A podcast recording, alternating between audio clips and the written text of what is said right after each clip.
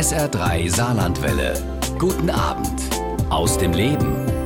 Christina Kretz ist Biologin und Ameisenumsiedlerin. Sie hat bereits über 1500 Ameisennester umgesiedelt. Über ihre Arbeit hat sie gemeinsam mit Manuela Kupfer das Buch Die fabelhafte Welt der Ameisen, eine Ameisenumsiedlerin erzählt geschrieben. Darin erzählt sie ja von ihren abenteuerlichen Erlebnissen mit den kleinen Krabbeltieren. Und mit uns macht sie heute Abend bei SA3 aus dem Leben einen Ausflug in eben diese fabelhafte Welt der Ameisen. Und dafür ist sie mir aus Berlin zugeschaltet. Hallo, schönen Abend, Frau Kretz. Guten Abend. Schön, dass Sie sich äh, Zeit für uns nehmen. Hat der Terminplan ein bisschen was freigelassen zwischen den Ameisen? Waren Sie diese Woche schon für die Ameisen im Einsatz? Ja, wir haben gestern schon Ameisennester umgesetzt und morgen stehen auch wieder mindestens sechs Nester auf dem Plan. Ist im Moment eine gute Zeit oder fragen die Ameisen da gar nicht danach, ob die Zeit irgendwie passt, dass sie umziehen? Ja, doch. Also so ein Ameisenvolk hat ja einen Jahreszeitenrhythmus und die beste Zeit für eine Umsiedlung ist eigentlich so der späte März und der April. Also dann, wenn das Volk aus der Winterruhe erwacht. Mhm. Warum? Das sind die noch nicht so aktiv oder was ist der Grund? Das ist das eine. Tagsüber sind die Temperaturen noch nicht so hoch. Wenn wir also früh bei Sonnenaufgang zum Nest kommen, dann sind die meisten Tiere noch drinnen. Im Sommer, jetzt zum Beispiel, wenn wir früh kommen, da ist ein großer Teil des Volkes trotzdem schon unterwegs und sammelt Futter. Und im Winter sind die Tiere tiefer unten in der Erde und kommen alle bei den ersten Sonnenstrahlen in die oberen Teile des Nestes und sonnen sich.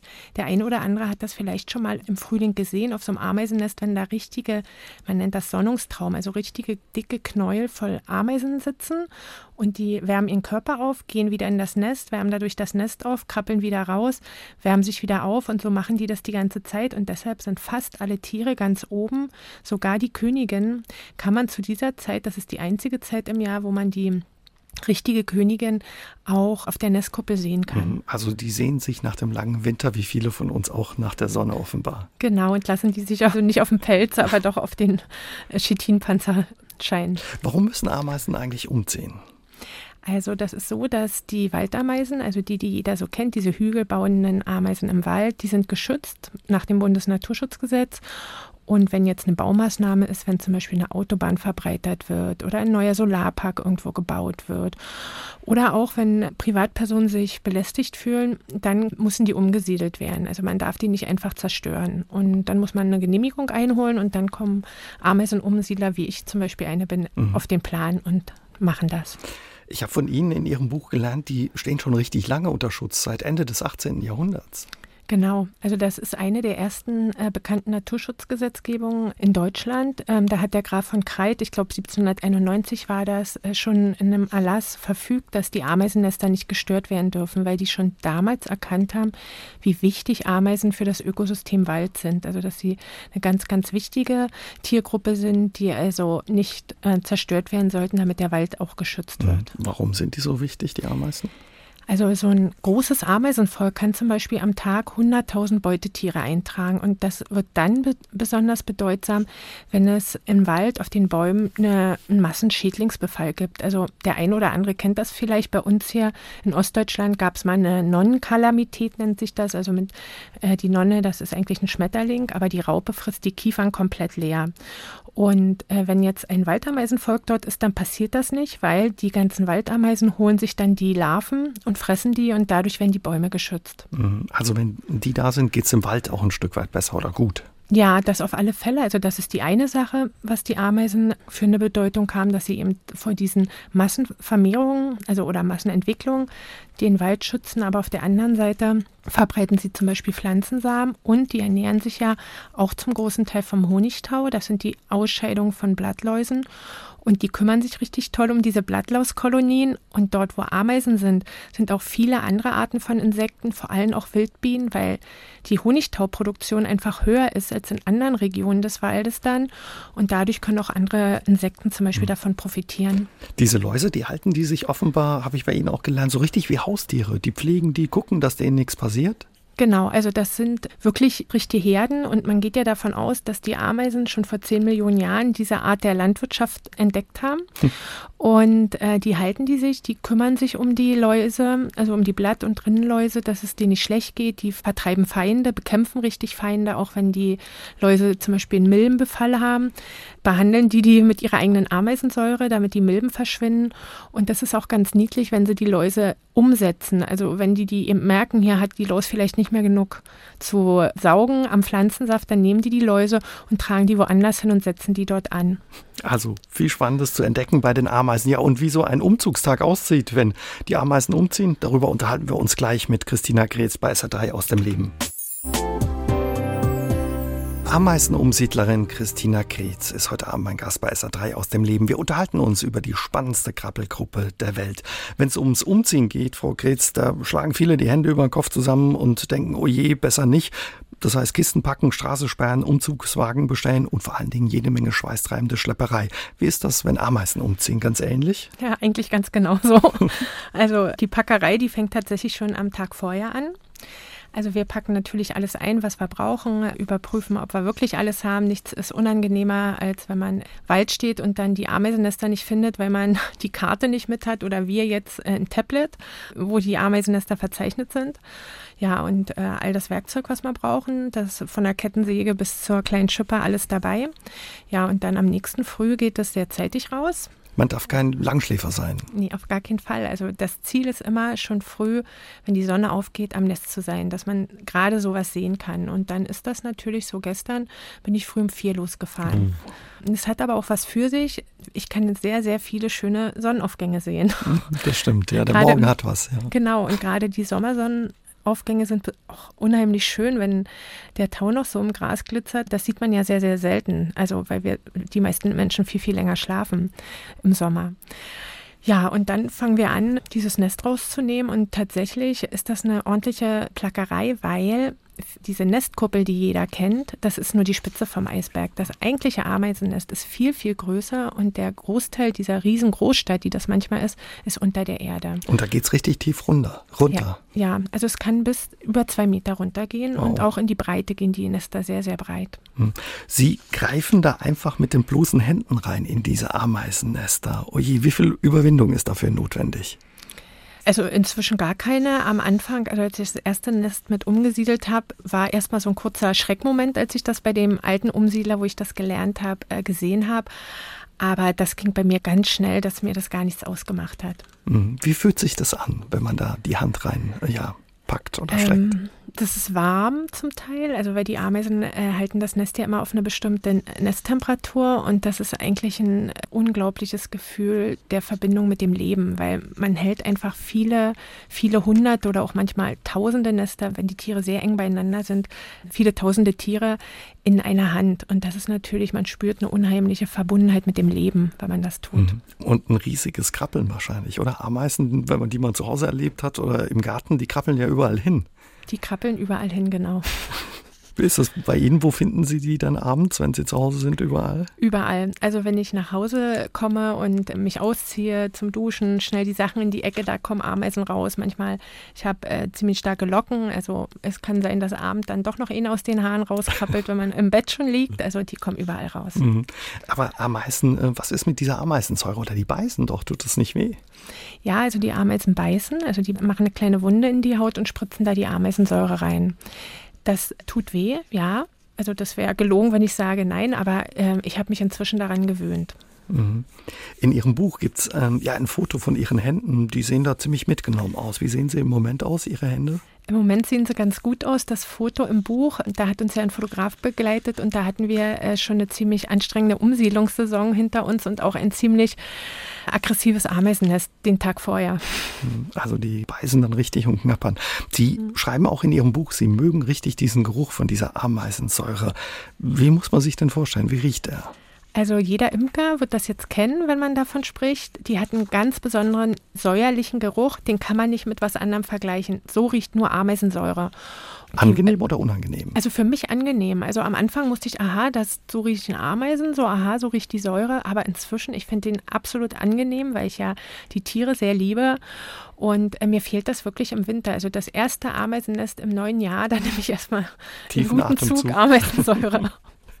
Okay, also man ja darf jetzt nicht dünn beseitigt sein, wenn man mit Ameisen umsiedelt. Da geht es ordentlich zur Sache. Also sie räumen dieses Nest dann richtig aus, packen das in Säcke. Wie viele Säcke kommen da zusammen? Das ist wahrscheinlich einiges. Ein kleines, winziges Nest kann mal vielleicht 30 Säcke haben, aber die großen Nester, also meine große Tochter nennt die immer die Monsternester, ja, die können schon mal, also wir hatten letztes Jahr eins mit 350 Säcke. Wenn jeder Sack so bis fünf Kilo schwer ist, dann können Sie sich vorstellen, dass das über eine anderthalb Tonne Material ist, was da zu bewegen ist. Wahnsinn. Von wie vielen Tieren spricht man da? Wie viele leben da in so einem Nest? Also das kann unterschiedlich sein. Ein ganz junges neues Nest kann auch nur ein paar hundert Tiere haben, aber die großen, richtig großen Waldameisennester, die gehen über die Millionen Tiere. Wie sind Sie eigentlich Ameisenumsiedlerin geworden? Naja, ich bin ja Biologin mit dem Hauptschwerpunkt Botanik und ich habe in einem Planungsbüro gearbeitet, das äh, zwei Tagebauer in der Lausitz naturschutzfachlich begleitet hat. Und im Vorfeld von einem dieser Tagebauer sind plötzlich über 100 Ameisennester gefunden worden. Und da ist das Bergbauunternehmen an meinen damaligen Chef herangetreten und hat gesagt, naja, Sie sind ja hier unsere Fachleute, Sie müssen die mal gucken, dass Sie die umsetzen. Ja, und dann hat mein Chef recherchiert und hat festgestellt, naja, dass man da diese Ausbildung, diesen Hegeschein braucht und hat auch in der Lausitz einen alten Umsiedler gefunden, der das machen kann. Ja, und den hat er angerufen und der hat gesagt, oh ja, ja, ich würde mit euch diese Ameisennester umsetzen, aber ich bin alt und mir tut mein Rücken weh. Mhm. Und Ameisen umsetzen ist wirklich eine schwere körperliche Arbeit. Und ich mache das nur mit euch, wenn einer das lernt und der das dann später auch ehrenamtlich macht, der in die Ameisenschutzwarte eintritt und das fortführt. Ja, und da ist mein damaliger Chef schnurstracks auf mich zu und hat gesagt, ja, Christina, du bist hier die Biologin im Team, du machst das. Mach mal. Genau. musste, er, musste er Sie überreden oder haben Sie gleich gesagt, ja, geht klar? Naja, das habe ich nicht gleich gemacht, weil da war erstmal eine Schrecksekunde, weil ich habe mich ja bewusst für die Pflanzen entschieden und nicht für die Tiere. Das war für mich von Anfang an klar und eigentlich auch schon, wer mich als Kind kannte, dem war das schon klar. Und dann habe ich eine Nacht drüber geschlafen und gedacht, naja, Umsetzen von Tieren ist ja eigentlich auch eine schöne naturschutzfachliche Arbeit und na gut, mache ich. Ja, und dann bin ich äh, bei Herr Helwig in die Lehre gegangen und ja, was soll ich sagen, schon am ersten Tag hatte ich mein Herz an die Tiere verloren. Was fasziniert Sie so an Ameisen? Also für mich das ganz Faszinierende ist dieser unglaubliche Zusammenhalt innerhalb des Ameisenvolkes. Also diese äh, sich gegenseitig helfen, äh, gegenseitig, also dadurch, dass die Tiere so miteinander, füreinander arbeiten und nicht jeder für sich, können die unheimlich viele Dinge schaffen. Also all das, was man von Ameisen hört, dass sie unheimlich viele Sachen tragen können, dass sie unglaublich schnell dieses neue Nest bauen können, manchmal, wenn wir sie umsetzen, das vollbringen die Tiere, weil der Zusammenhalt so stark ist und weil keiner gegen den anderen arbeitet, sondern alle gemeinsam miteinander tun. Und äh, das ist so unglaublich schön, das zu sehen. Also was eigentlich möglich ist, wenn man zusammenhält. Mhm. Sie haben angesprochen, was Ameisen alles tragen können. Das wievielfache Ihres Körpergewichtes können Sie stemmen? Das bis zu 20-fache Ihres Körpergewichts. Im Prinzip gibt es ganz viele Superlative, die die Ameisen erreichen. Das äh, stärkste Insektengift. Ameisen, da gibt es Selbstmordattentäter und alles so. Also da gibt es unglaublich viel, was die Ameisen können. Die Liste ist lang. Mhm. Also wo sie Rekordhalter sind. Und jeder hat so eben auch seinen eigenen Job in diesem Volk. Was gibt es da für Jobs? Es gibt Innendienstler, Außendienstler? Genau, also es gibt die Ameisen, die im Nest die Arbeit verrichten, also die die Brutpflege betreiben, die das Nest in Ordnung halten, die das Nest ausbauen. Und dann gibt es die Ameisen, die im Außendienst sind. Das sind zum Beispiel die Jägerinnen und die Sammlerinnen, ja auch die, die das Nest verteidigen. Das sind alles ähm, Arbeiterinnen im Prinzip, also alles weibliche Tiere. Und dann gibt es noch die Königinnen. Die Arten haben unterschiedlich viele Königinnen. Also es gibt welche, die nur eine haben. Und es gibt Arten, die mehrere Königinnen haben. Und für eine kleine Zeit im Jahr gibt es auch noch die Männchen. Mhm. Das sind die mit den Flügeln, ne? beziehungsweise die Königinnen haben auch Flügel eine Zeit lang. Genau, die jungen Königin und die jungen Männchen, die haben Flügel und fliegen gemeinsam zum Hochzeitsflug. Und wenn die jungen Königinnen dann begattet sind, dann verlieren die ihre Flügel und gehen wieder ins Ameisennest. Die haben dann eben einen Spermienvorrat äh, für 25 Jahre. So alt wird ungefähr eine Königin im Körper und kann dann befruchtete Eier legen. Wahnsinn. Hochzeitsflug, das klingt irgendwie sehr romantisch. Sie schreiben in Ihrem Buch, das ist auch faszinierend, das zu erleben. Sie haben das ein ja. paar Mal erlebt. Wie ist das? Was macht das so schön? Äh, na, das ist ein ganz toller Moment. Erstens, weil diese ähm, Ameisenkönigin und auch die Männchen mit diesen Flügeln, also das sind ja so durchsichtige, zarte Flügelchen, die sehen schon so ein bisschen wie kleine Elfen aus. Ja, und die sammeln sich an speziellen Paarungsplätzen. Und für mich das Faszinierende ist, dass von einer Ameisenart alle Nester aus einer größeren Umgebung, also schon im Abstand von mehreren Kilometern wirklich am gleichen Abend losfliegen. Also da gibt es irgendein Signal oder irgendeine bestimmte Witterung. Zu der gleichen Zeit fliegen all die Geschlechtstiere aus diesen Nestern zusammen zu diesem Paarungsplatz. Das können so Waldlichtungen sein oder auch mal eine Gebäudefassade. Ja, und dann fliegen die Tiere je nach Ameisenart entweder ineinander und bilden zum Beispiel auch richtige, das sieht dann fast wie Rauchwolken aus, oder manche Tiere paaren sich dann eben auch auf Steinen oder auf der Erde. Mhm. Also klingt ähm, ja nach einem tollen Schauspiel. Ja, auf alle Fälle ist das das. Also ich habe das auch gerade für Waldameisen noch nicht so häufig gesehen, weil man kommt ja nicht gerade in dem Moment an solchen tollen Platz in der Abenddämmerung. Aber wenn man das sieht, dann ist das schon, also die, die, die Luft ist natürlich, da sind dann ganz viele Pheromone in der Luft, also da geht das dann richtig ab. Die fabelhafte Welt der Ameisen. Eine Ameisenumsiedlerin erzählt, heißt das Buch von Christina Kretz. Sie haben uns schon erzählt, wie anstrengend es ist, ein Ameisennest umzuziehen, wie viel Kraft man da braucht. Aber wie finden Sie einen, ja, einen passenden Ort, damit die Ameisen sich da wohlfühlen? Naja, also zuallererst muss dieser Ort mindestens, äh, sagen wir mal, 500 Meter vom Originalstandort weg sein. Also ich, wir können den nicht einfach nur drei, vier Meter wegsetzen. Da kann das nämlich passieren, dass die Ameisen zurückgehen zu dem Ort, der ihnen so gefällt. Ja, und dann gucken wir im Umfeld, also wo ist ein geeigneter Lebensraum für die Tiere, also wo finden die genug Futter. Oft ist, also das sind ja in der Regel so Waldflächen. Und das Allerwichtigste ist, dass da ein Eigentümer ist, der einverstanden ist. Also wir dürfen nicht einfach irgendwo hingehen, sagen, oh, hier ist schön, hier könnte das Ameisennest gut leben und hier siedeln wir das an, sondern äh, wir müssen vorher den Grundstückseigentümer fragen. Ist es schwierig, jemanden zu finden, obwohl die Ameisen so nützlich sind?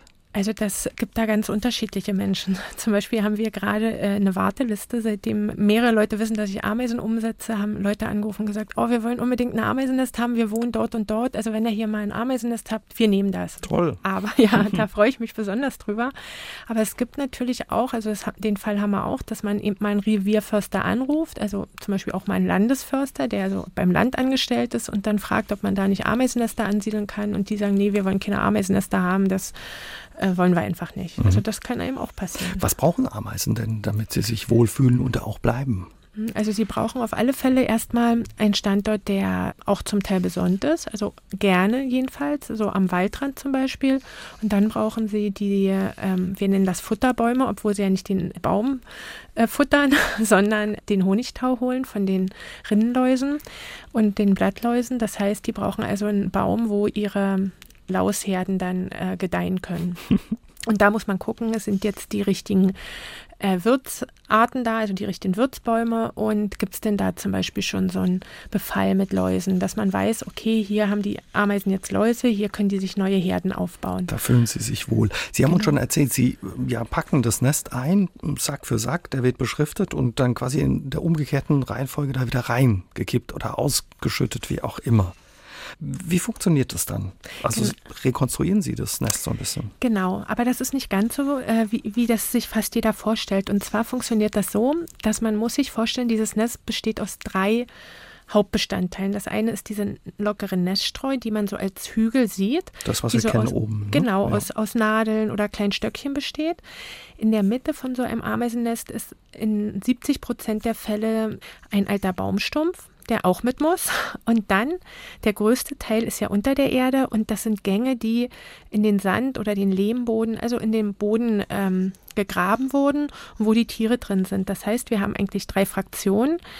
Äh, wir haben diese lockere Neststreu, wir haben diesen Baumstumpf, nicht immer, aber sehr oft.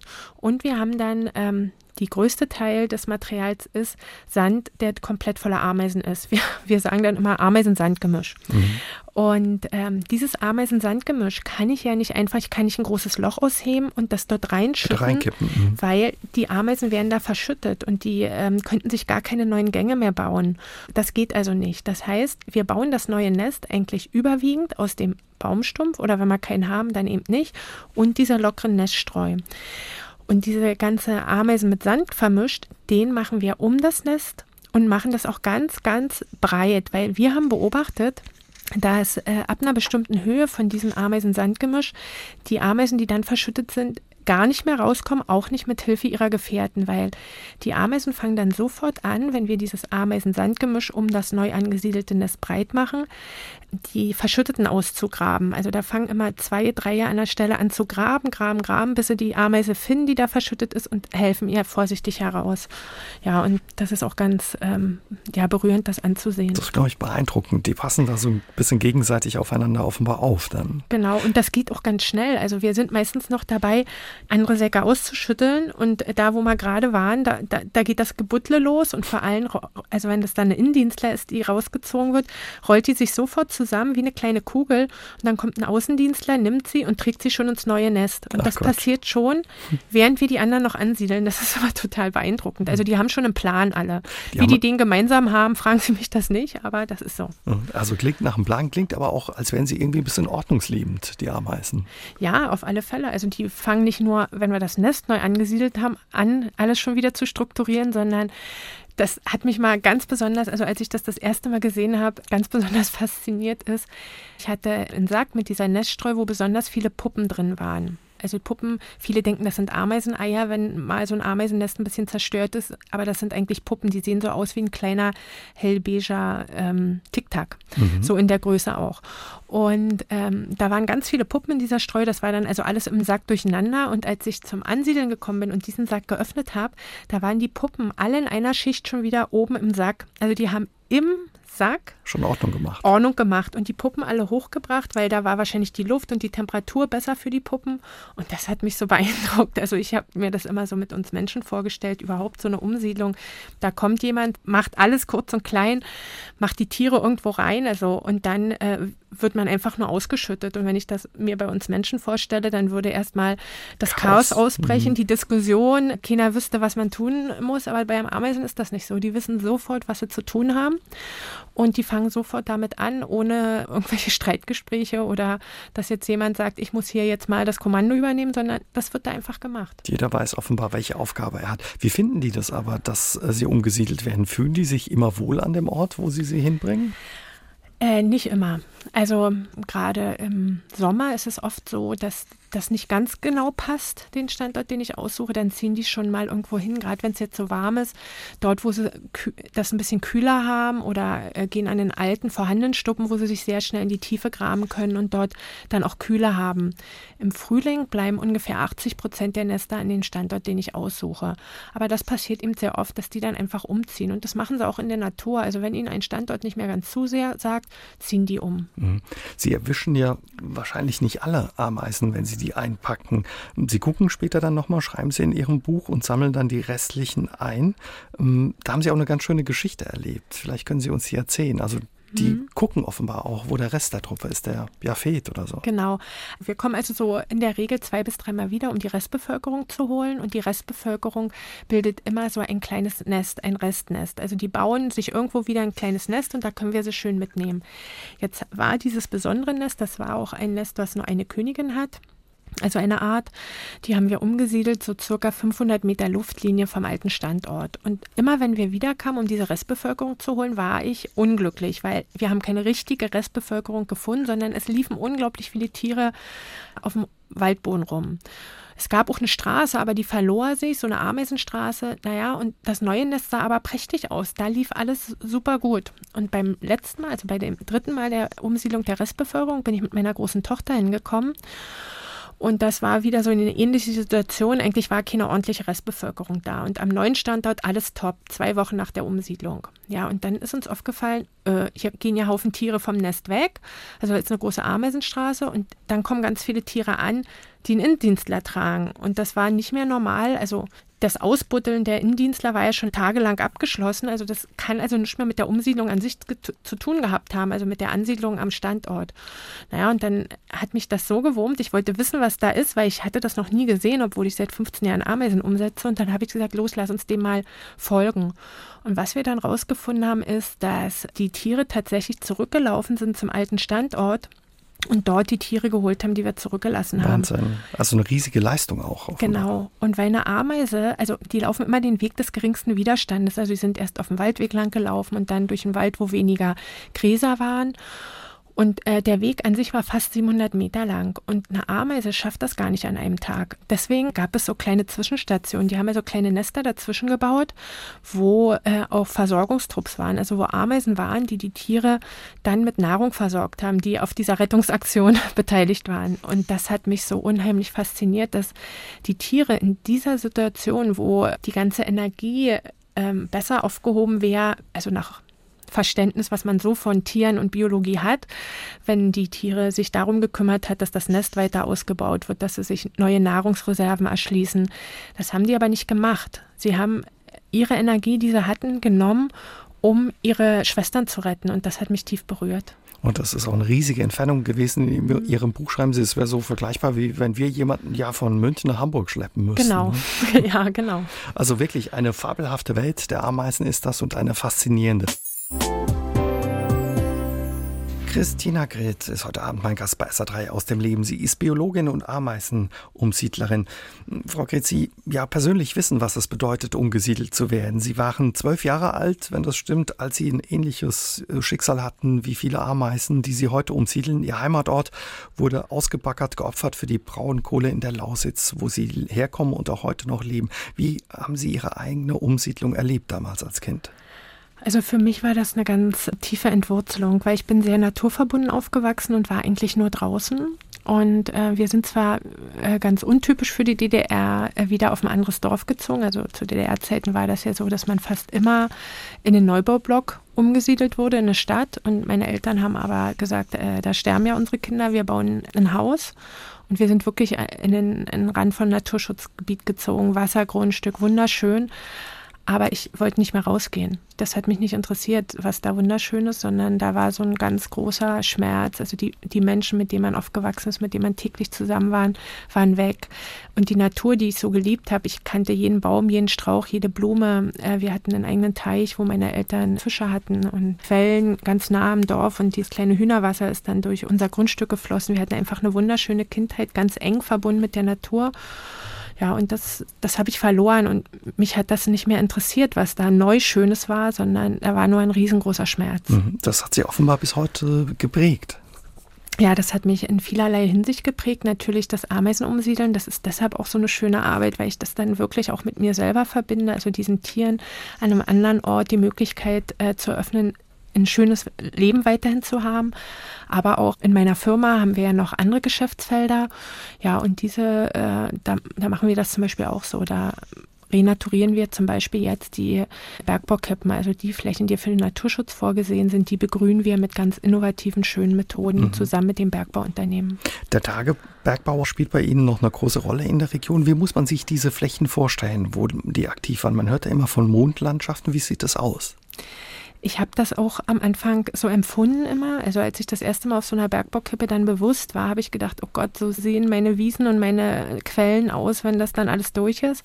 Aber ich habe gelernt, die Bergbaufolgelandschaften zu lieben und auch ihr eigenes Potenzial zu erkennen. Und ähm, das ist das, was wir machen. Also wir bringen aus dem Umfeld vom Tagebau Material in unterschiedlicher Form, zum Beispiel als Maatgut von schön blühenden Wiesen, die da noch sind, oder Heideflächen, auf die neu zu begrünenden Flächen und ähm, die sehen danach wunderschön aus. Also es entstehen ganz ähnliche Biotope, also geschützte Lebensräume und die sind so schön bunt, dass die Leute, die in der Umgebung wohnen, das oft gar nicht fassen können, dass so auch eine Bergbaufolgelandschaft aussehen kann. Und für mich natürlich diese Arbeit, also ich bin sehr dankbar dafür, dem Bergbauunternehmen, dass ich das machen und begleiten darf, diese wundervollen Arbeiten. Das ist einfach so, dass das in mir auch unheimlich viel wieder gut gemacht hat. Also da ist viel geheilt in mir, was, was wund war nach dieser Erfahrung der Umsiedlung. Mhm. Das klingt schön nach einer tollen Arbeit, die Sie mhm. da auch machen, auch wie Sie das beschreiben. Ihr Unternehmen, was Sie gegründet haben, hat auch viele Preise Preise bekommen. Sie wurden ausgezeichnet vor einigen Jahren als Brandenburgs Unternehmerin des Jahres. Hm, wenn man aber mal guckt und wenn wir auch die Nachrichten verfolgen und hören, was da in der Lausitz teilweise los ist, dann ja, kriegen wir mit, dass viele auch Angst haben um die Zukunft, wenn der Tagebergbau mal nicht mehr da ist. Wie ist es mit Ihnen? Macht Ihnen das auch Angst, wie es da weitergeht oder wie erleben Sie das? Also mir persönlich macht das keine Angst, weil ich in meinem Leben schon sehr oft gemerkt habe, dass es immer weitergeht und dass es gut weitergeht. Ich habe auch total viele Ideen, was wir noch machen können. Und es gibt wirklich viele Leute in der Lausitz, mit denen ich spreche, die auch tolle äh, Vorstellungen haben, was man machen kann. Klar sind es auf der anderen Seite die Leute, die jetzt im Bergbau arbeiten, die haben natürlich Angst um ihre Arbeitsstellen. Aber es gibt genauso viele Leute, die sagen, also die Lausitz ist lebenswert, wir bleiben hier, wir wollen das und das machen. Und so geht es mir ja auch. Also ich habe viele Ideen, was wir machen wollen, wo viele Arbeitsplätze noch entstehen können. Ja, und deshalb, ich sehe also voller Zuversicht und Vertrauen in die Zukunft. Rund 20.000 Leute, glaube ich, arbeiten da noch im Tagebergbau. Sie äh, haben jetzt eine Firma gegründet, schon seit äh, vielen Jahren, stellen Saatgut her, glaube ich, aber auch auch aus Wildkräutern Müsli und Brotaufstriche.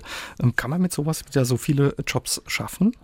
die diese also, ersetzen könnten, diese Industriebergbaujobs? Also genau, wir sind auf einer Seite ein Ingenieurbüro, die so diese Planung und Ameisenumsiedlung und sowas alles macht und äh, produzieren, so wie Sie das gesagt haben, schon regionales Wildpflanzensaatgut für zum Beispiel für Solarparke oder für Deiche.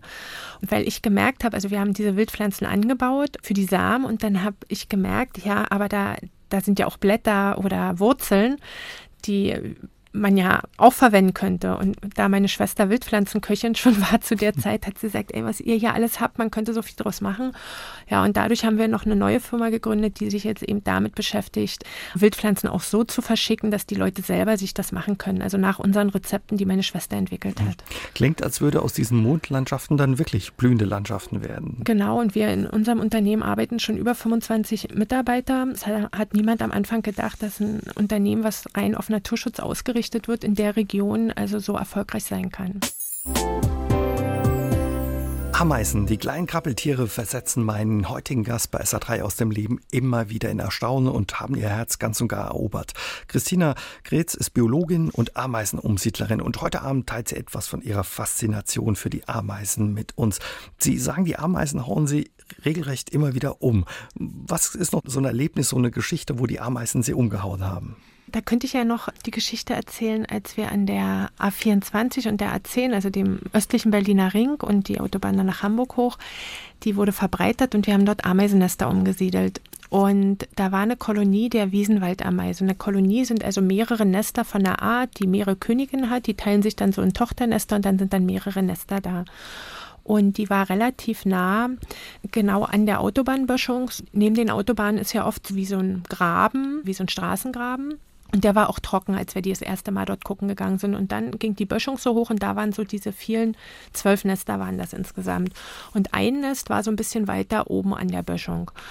Naja, und äh, wie das so ist, da äh, großes Projekt, viele Ameisennester, haben wir das immer so ein bisschen nach hinten geschoben, diese Kolonie. Und wir hatten die dann für den nächsten Montag vorgesehen. Und ich war Freitag auch noch mal gucken, war alles gut und schön.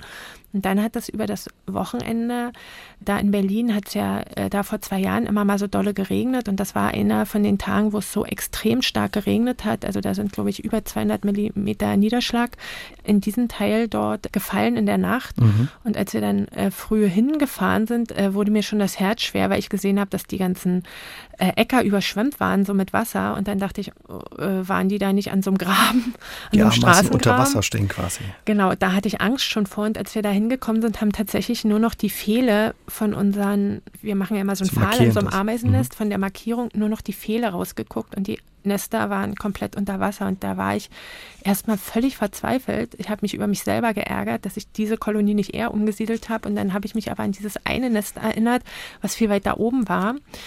Und tatsächlich, da waren, saßen ganz apathische Ameisen so ein bisschen auf der Nestkuppel. Und da habe ich gedacht, ja, hier, die leben noch, das war auch nicht überstaut oder überschwemmt. Ja, und dann haben wir sofort das Material geholt und schon als ich die erste Hand rausgenommen habe, die oberste feuchte Neststreu weg war, da waren so viele Tiere, das habe ich noch nie erlebt, auf einer Stelle. Und äh, im Prinzip ging das so weiter und wir haben aus diesem Nest, da waren dann richtige Kammern wo ganz viele Königinnen drin waren. So habe ich das noch nie gesehen. Also da waren einzelne kleine Kammern, da waren viele Dutzend Königinnen drin. Das ist nicht normal eigentlich. Und die haben sich auch so aneinander festgeklammert. Also die Ameisen haben sich auch festgehalten, wie wir das eigentlich nur von der Winterstarre kennen. Und das war so unglaublich äh, voller Tiere. Ich habe mir das damals schon ein bisschen so erklärt am Tag der Umsiedlung. Ich habe gedacht, vielleicht sind die alle hier reingezogen, nicht? Diese vielen Königinnen, diese schiere Masse von Tieren.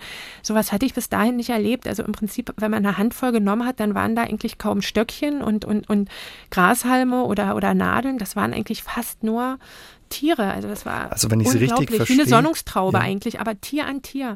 Wenn ich Sie richtig verstehe, haben die sich irgendwie eng zusammengepackt, um sich gegen das ja, Ertrinken irgendwie zu schützen oder so. Beides äh, ist passiert, nämlich dass die äh, Ameisen aus den anderen Nestern, die überstaut wurden, innerhalb kürzester Zeit da alle hingezogen sind. Die sind also alle zusammen in ein Nest gezogen. Das habe ich später gesehen. Also ich hatte das schon ein bisschen vermutet.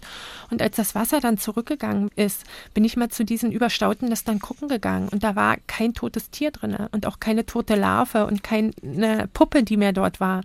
Das heißt, innerhalb von diesen wenigen Stunden, die die Gefahr drohte, müssen die Tiere es geschafft haben, in das Hauptnest oder in dieses eine Nest umzuziehen. Und äh, das war dann auch so beeindruckend, als wir dieses Nest dann umgesiedelt haben und am neuen Standort waren schon zwei Wochen später wieder äh, elf neue Nester da. Also die sind dann wieder auseinandergezogen. Luisa hat bei uns ins Studio gemeldet und wollte von Ihnen gerne wissen, ja, ob man Ameisen zum Beispiel auch gegen Eichen-Prozessionsspinner irgendwie einsetzen könnte. Also ich weiß das jetzt nicht ganz genau. Also ich äh, habe das noch nicht selber beobachtet, dass sie die Raupen der Eichenprozessionsspinner auch eintragen ins Nest. Da müsste ich mich mal informieren, aber wir haben das oft bei anderen Schädlingen gesehen, zum Beispiel bei der Kiefern-Buschhorn-Blattwespe heißt die, glaube ich. Da haben wir das mal beobachten können, als so ein Massenbefall war, dass sie die Larven alle geholt haben.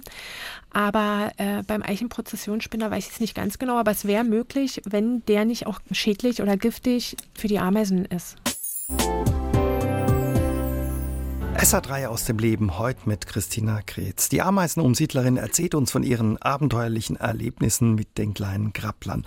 Davon erzählt sie auch in ihrem wirklich lesenswerten und spannenden Buch Die fabelhafte Welt der Ameisen. Und Frau Kretz, in diesem Buch gibt es ein tolles Kapitel, das heißt Partywissen über die Ameisen. Sie haben am Anfang schon gesagt, wenn es um Superlative geht, da sind die Ameisen ganz weit vorne. Zum Beispiel auch glaube ich, wenn es um Ihre Lebenserwartung geht. Dazu passt ganz gut die Frage von Gerhard, der ein Studio gemeldet hat und von Ihnen gerne wissen würde, wie ist die Lebenserwartung von Ameisen? Also eine Arbeiterin, die kann so zwischen vier und sechs Jahre alt werden, aber die Königin, die können ein ganz stolzes Alter erreichen, nämlich sogar über 25 Jahre kann eine Königin werden. Und die Männchen, die leben eben wirklich nur diese wenigen Tage für den Hochzeitsflug. Also als Männchen ist man da nicht gut gestellt bei den Ameisen. Naja, wie man es nimmt. Wie man es nimmt. Die haben natürlich auch eine schöne Zeit und brauchen danach nicht äh, mit Werkeln. Mit Werkeln. Überhaupt Ameisen gibt es schon unheimlich lange. Ja, also ich glaube, äh, seit 100 Millionen Jahren gibt es schon, also es ist bekannt, dass es Ameisen gibt und seit 10 Millionen Jahren betreiben Ameisen tatsächlich schon Landwirtschaft. Also halten sich eben, was waren es, Läuse, so wie, ähm, wie Haustiere so ein bisschen. Ne? Das zum Beispiel, aber auch äh, zum Beispiel in den Tropen gibt es ja die Blattschneiderameisen und die legen ja richtige Pilzgärten an. Also die holen die Blätter und kultivieren darauf einen Pilz. Das ist ein ganz ausgeklügeltes System. Die haben zum Beispiel eigene Antibiotika, mit denen sie die Pilze gesund halten, die jäten, die pflegen die Pilze, die ernähren sich von den Pilzen. Also damit muss man sich mal beschäftigen, dass man diesen ganzen riesigen Komplex sieht und dann ist man sehr fasziniert, was diese Ameisen leisten. Wahnsinn, klingt wirklich faszinierend. Also die ja. nutzen die dann auch für die Ernährung, sagen Sie? Genau, also die, die ernähren sich davon. Die ernähren sich von dem Pilz, der auf den Blättern, die die holen, wachsen. Also die ernten im Prinzip die Blätter von den Bäumen und darauf kultivieren die einen Pilz, richtig wie auf dem Beet in ihrem Bau unter der Erde und davon ernähren die sich. Wie viele Arten Ameisen gibt es bei uns und auch in der Welt? Schwankt mal hin und her, wie viele Arten, also manchmal teilt man wieder Arten. Also mhm. ich glaube aktuell so um die 115 Ameisenarten und weltweit gibt es ca. 12.000.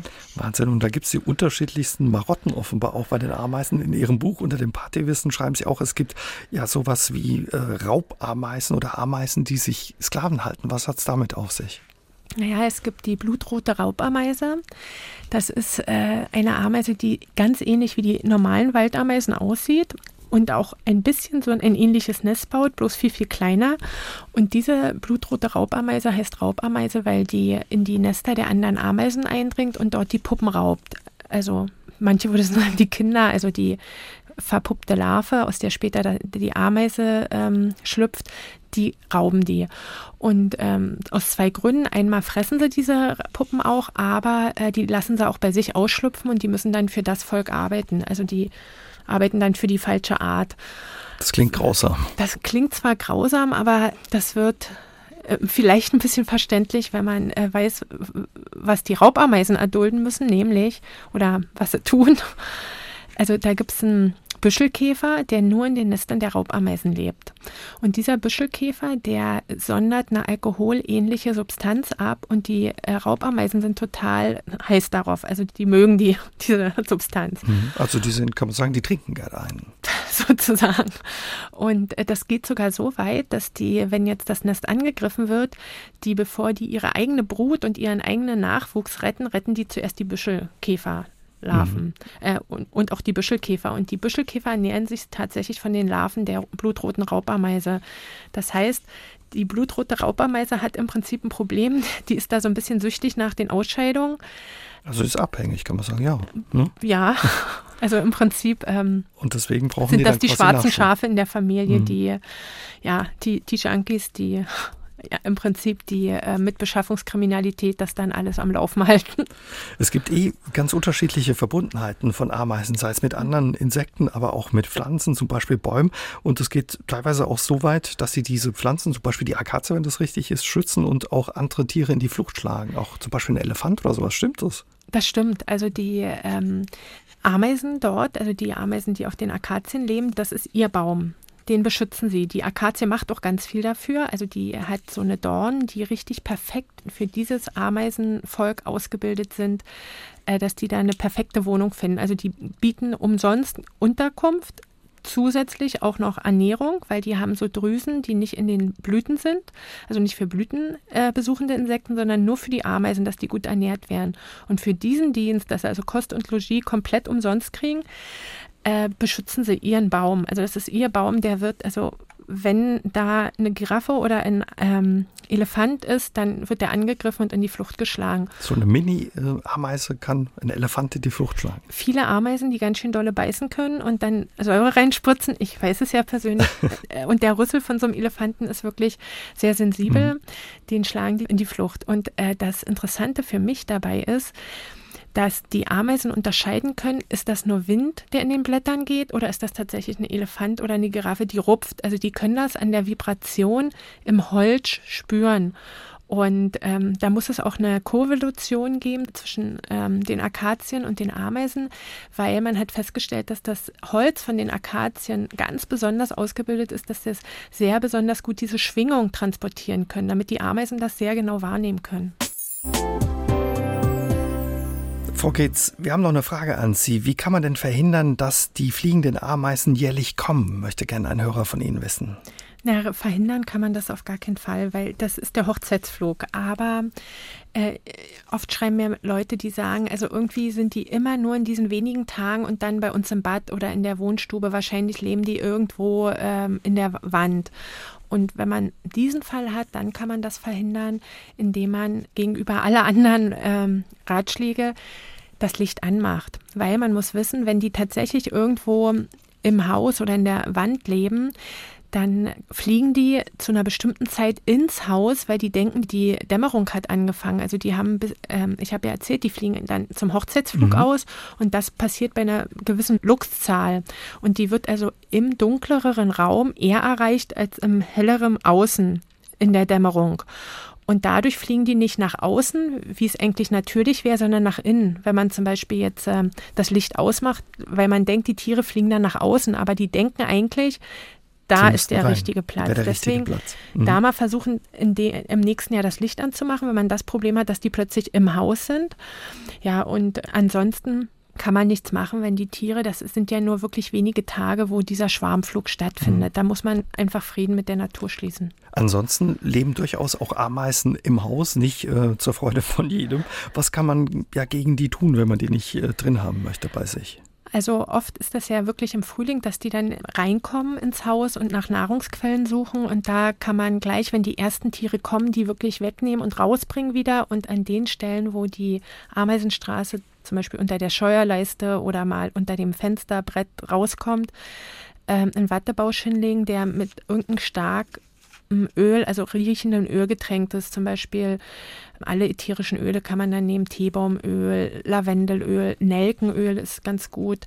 Man kann auch Zimt oder Pfeffer streuen. Ja, das mögen die nicht. Das mögen die nicht, diese starken Gerüche. Und was vielleicht auch noch interessant ist, ist, dass mir Leute erzählt haben, dass die äh, Backpulver verwenden. Und davon würde ich abraten.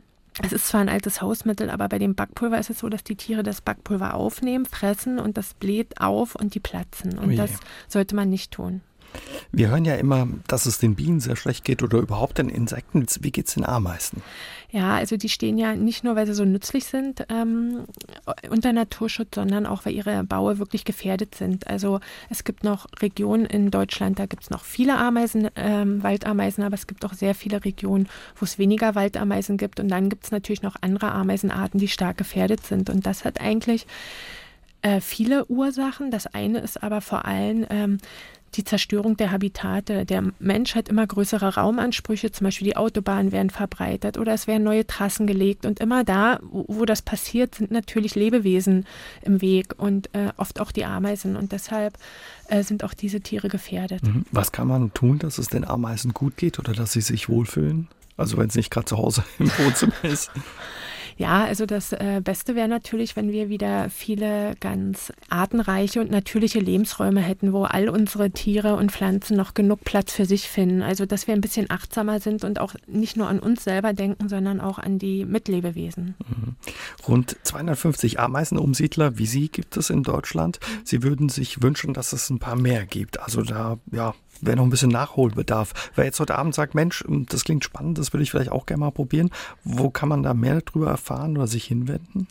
Also die Deutsche Ameisenschutzwarte, das ist unser Dachverband und da gibt es in den meisten Bundesländern, nicht in allem, ich weiß jetzt leider nicht, wie das im Saarland ist, aber es gibt in den meisten Bundesländern einen Landesverband und da kann man sich hinwenden und da kann man auch die Ausbildung machen.